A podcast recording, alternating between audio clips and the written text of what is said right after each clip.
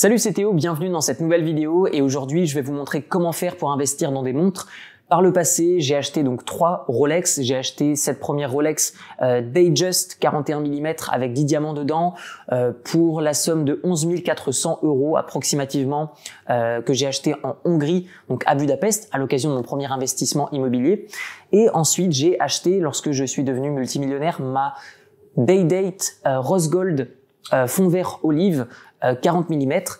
c'est une montre qui a été sortie à l'occasion du quatrième anniversaire de la montre euh, et de ce fait, je suis ensuite devenu propriétaire d'une Rolex Submariner que j'ai gagnée aux enchères, donc via un site, mais c'était une enchère qui se situait au Royaume-Uni.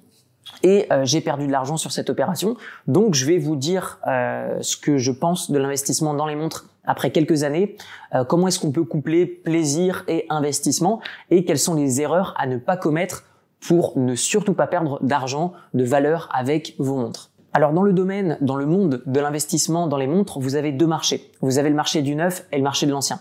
Concernant le marché du neuf, généralement, on va avoir les montres souvent moins chères que sur le marché de l'occasion, sur le marché de l'ancien.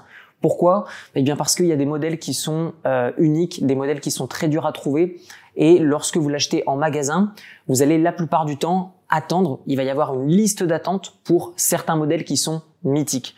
Je vous donne un exemple, la Rolex Day-Date Rose Gold fond vert que j'ai acheté, il y a, vous vous rendez dans n'importe quelle boutique Rolex, soit on va vous envoyer bouler, on va vous dire oui, non mais on l'aura pas, c'est parce qu'il y a déjà certainement assez de clients qui ont déjà acheté une première montre qui sont sur liste d'attente et ça peut aller de 1 à 3 ans selon certains modèles. Par exemple, la Patek Philippe Nautilus, vous avez plein de modèles différents, mais globalement, vous allez chez un Patek Philippe, allez demander par vous-même et on va vous dire que voilà, il faut généralement attendre entre 3 à 5 ans selon les boutiques. Dans le domaine de l'occasion, donc sur le marché secondaire, vous avez généralement les modèles que vous recherchez, mais à des prix qui sont parfois astronomiques. Par exemple, ma Rolex Day-Date Rose Gold, je l'ai acheté en magasin dans le Rolex qui se trouve à Bangkok dans la boutique EM Quartier parce que j'avais déjà acheté une première montre là-bas et euh, je me suis inscrit sur liste d'attente. Lorsqu'ils l'ont eu, ils m'ont tout simplement contacté. Donc j'ai dû attendre. Ce qui m'a permis de la toucher à un prix vraiment intéressant puisque je l'ai eu après négociation, puisque oui, les montres en magasin se négocient. Vous allez pouvoir baisser le prix la plupart du temps de 5 à maximum 15%. Par exemple, durant cette période du coronavirus, bah forcément, j'ai eu un prix assez intéressant et j'ai revendu donc ma Rolex Daydate Rose Gold avec une plus-value d'à peu près 12 à 14 000 dollars. Donc ça, c'était une bonne opération parce que j'ai acheté sur le marché du neuf, j'ai attendu, je l'ai porté pendant à peu près un an et je l'ai ensuite revendu sur le marché du secondaire avec une plus-value. Alors est-ce qu'il faut acheter ces montres dans le neuf ou dans l'ancien? Bah, Ça dépend vraiment de votre stratégie, entre guillemets, d'investissement dans les montres et euh, la durée que vous êtes prêt à attendre pour obtenir la montre en question.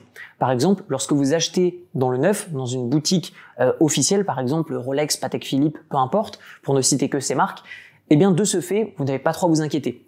La montre est dans un état parfait, donc neuf, vous avez les documents à votre nom et l'intérieur de la montre est évidemment parfait. Cependant, lorsque vous allez acheter sur le marché de l'ancien, vous allez devoir mettre quelques sécurités en place, comme par exemple le fait de pouvoir authentifier la montre, comme le fait de pouvoir vérifier euh, le bon fonctionnement du mécanisme à l'intérieur, le fait de ne pas payer trop cher votre montre par rapport à la disponibilité. Je vous donne un exemple. Si par exemple on vous propose une montre en magasin à 10 000 euros et que une montre sur le marché secondaire, donc qui est disponible tout de suite, elle est par exemple à 50 000 euros, vous vous rendez compte que ça vaut pas le coup d'attendre par exemple un an ou deux ans. Par contre, si la montre sur le marché du secondaire est à 11 000 euros, bah dans ce cas-là, vous pouvez vous demander est-ce que ça vaut le coup d'attendre un an pour simplement 1000 euros supplémentaires. Mais sur le marché du secondaire, comme je vous l'ai dit, il y a ces sécurités à mettre en place et à veiller également que vous obteniez les documents officiels, ce qu'on appelle le full set, ça va être les documents, ça va être tout ce qui va avec la montre lors d'un achat en boutique.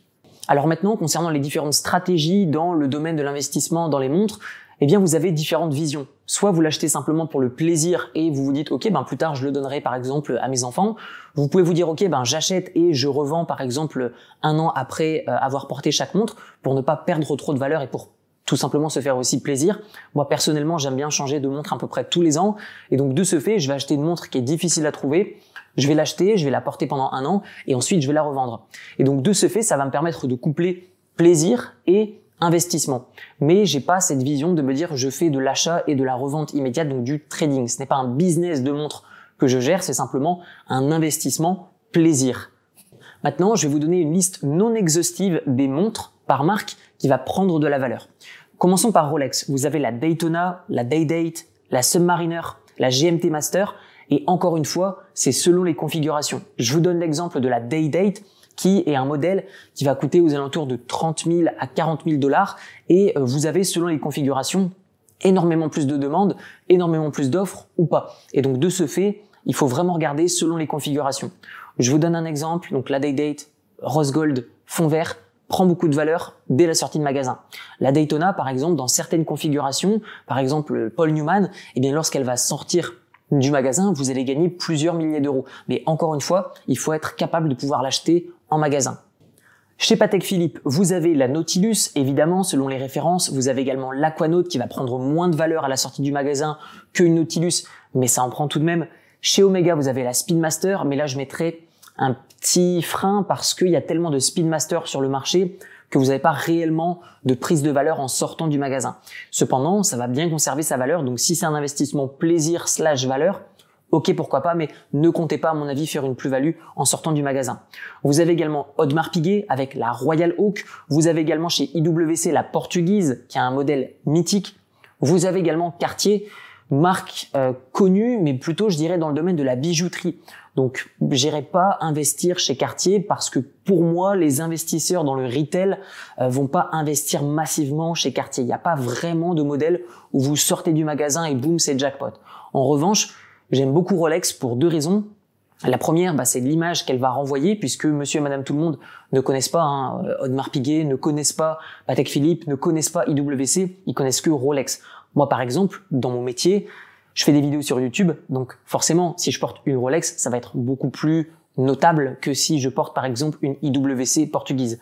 Donc chacun a ses propres euh, désirs en fonction des marques, chacun a ses propres préférences au niveau des modèles. Encore une fois, il n'y a pas une réponse universelle, il y a une réponse qui vous conviendra en fonction de votre stratégie d'investissement dans les montres.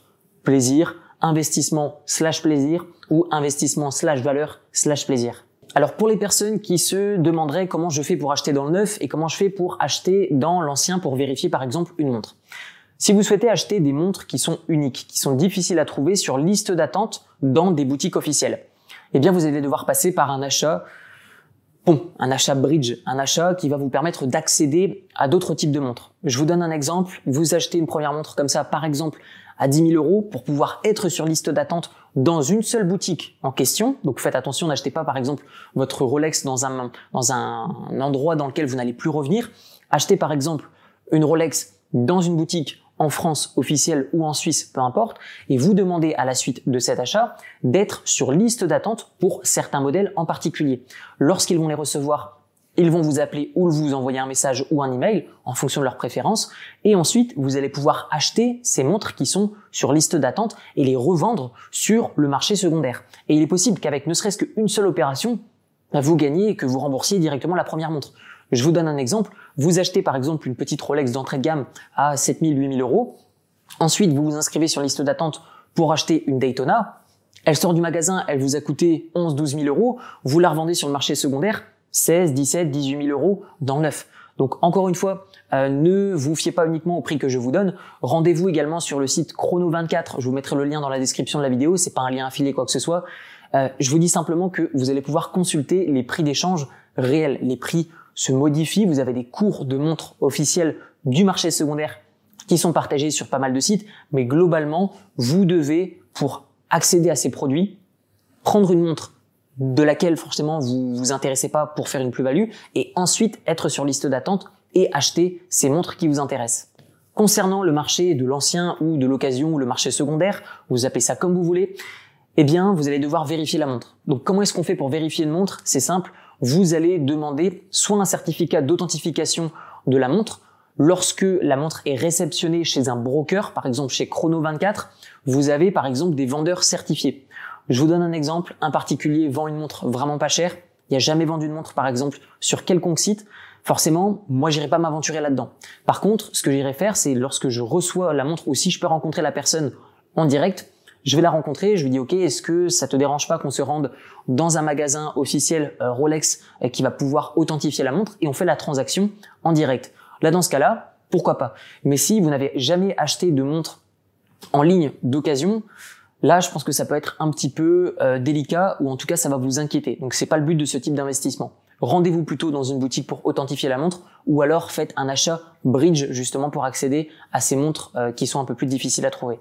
Maintenant, j'aimerais vous dire pourquoi des montres prennent de la valeur. Vous avez une tonne de raisons, mais globalement, ce que j'ai pu voir, c'est que soit une montre est créée dans une série limitée, dans un nombre limité, par exemple Rolex, Audemars, IWC, peu importe, dit OK, on crée 100 montres, ni plus ni moins, basta, il y aura que ces 100 montres. Du coup, les 100 montres se vendent. Ce qui va se passer, c'est qu'ensuite sur le marché de l'occasion, il y aura peut-être sur les 100 montres, il y en aura peut-être deux ou trois qui vont être en vente sur des marchés secondaires. De ce fait, le prix va exploser. Vous avez ensuite une autre raison, ce qui est par exemple le cas euh, de la Day Day Rose Gold que j'ai achetée. Elle a été lancée, il n'y a pas eu de nombre limité euh, concernant cette Rolex Day. Ils n'ont pas dit voilà on crée par exemple 100 000 montres et après c'est tout. Ils ont simplement dit voilà on lance un nouveau modèle. Ce qui s'est ensuite passé, c'est qu'ils ont vu que la montre ne se vendait pas trop. Il n'y a pas beaucoup de personnes qui s'intéressaient à cette montre. De ce fait, pour jouer cet effet de rareté, ils ont dit bon, on va arrêter la production, donc du coup c'est devenu un modèle limité. Ok, donc bon marketing. Ce qui s'est passé, c'est que énormément de personnes ont ensuite acheté la montre dans le simple but de pouvoir spéculer. Et ça a marché. Et c'est ce que j'ai fait. Donc je dis pas que c'est de l'investissement et que je le recommande à tout le monde. Je dis simplement que c'est une des raisons pour laquelle une montre qui peut paraître bizarre au premier regard, finalement peut prendre de la valeur dans le temps. C'est simplement parce qu'il n'y a pas eu assez de demandes. Une maison a arrêté sa production, c'est devenu une série limitée et son prix augmente. Maintenant, j'aimerais vous donner un conseil pour les personnes qui souhaitent conserver la valeur de leur montre, c'est de ne ni changer le mécanisme de la montre, ni changer le bracelet de la montre. Pourquoi? Un exemple très simple, j'ai acheté une Submariner donc aux enchères au Royaume-Uni, je l'ai gagné à peu près 1500 euros moins cher que le prix de l'occasion. De ce fait, lorsque je l'ai reçu, je me suis rendu compte que le bracelet n'était pas celui de Rolex officiel. J'ai racheté le bracelet qui allait avec la Submariner. Donc j'ai payé la différence finalement avec les montres qui étaient sur le marché de l'occasion. Et comme le bracelet de la montre n'était pas de la même année que le dial, eh bien de ce fait, la montre n'avait plus la même valeur. Heureusement pour moi, j'ai réussi à la revendre au même prix que les montres qui sont au marché sur le marché secondaire, mais ne faites pas cette erreur d'ouvrir le dial et de changer le mécanisme ou alors de changer le bracelet. On arrive maintenant à la fin de cette vidéo. Vous retrouverez dans la description mon livre qui s'appelle Libre, comment se créer des sources de revenus passifs avec un petit capital, où je vous donne des notions d'investissement immobilier, investissement en bourse, tout ça enrobé d'éducation financière basée uniquement sur mon expérience, mes succès comme mes échecs de manière transparente. Vous le retrouverez au format audio et PDF dans la description. Et sinon il est au format papier directement sur Amazon. Je vous dis à très bientôt, prenez soin de vos montres, ciao ciao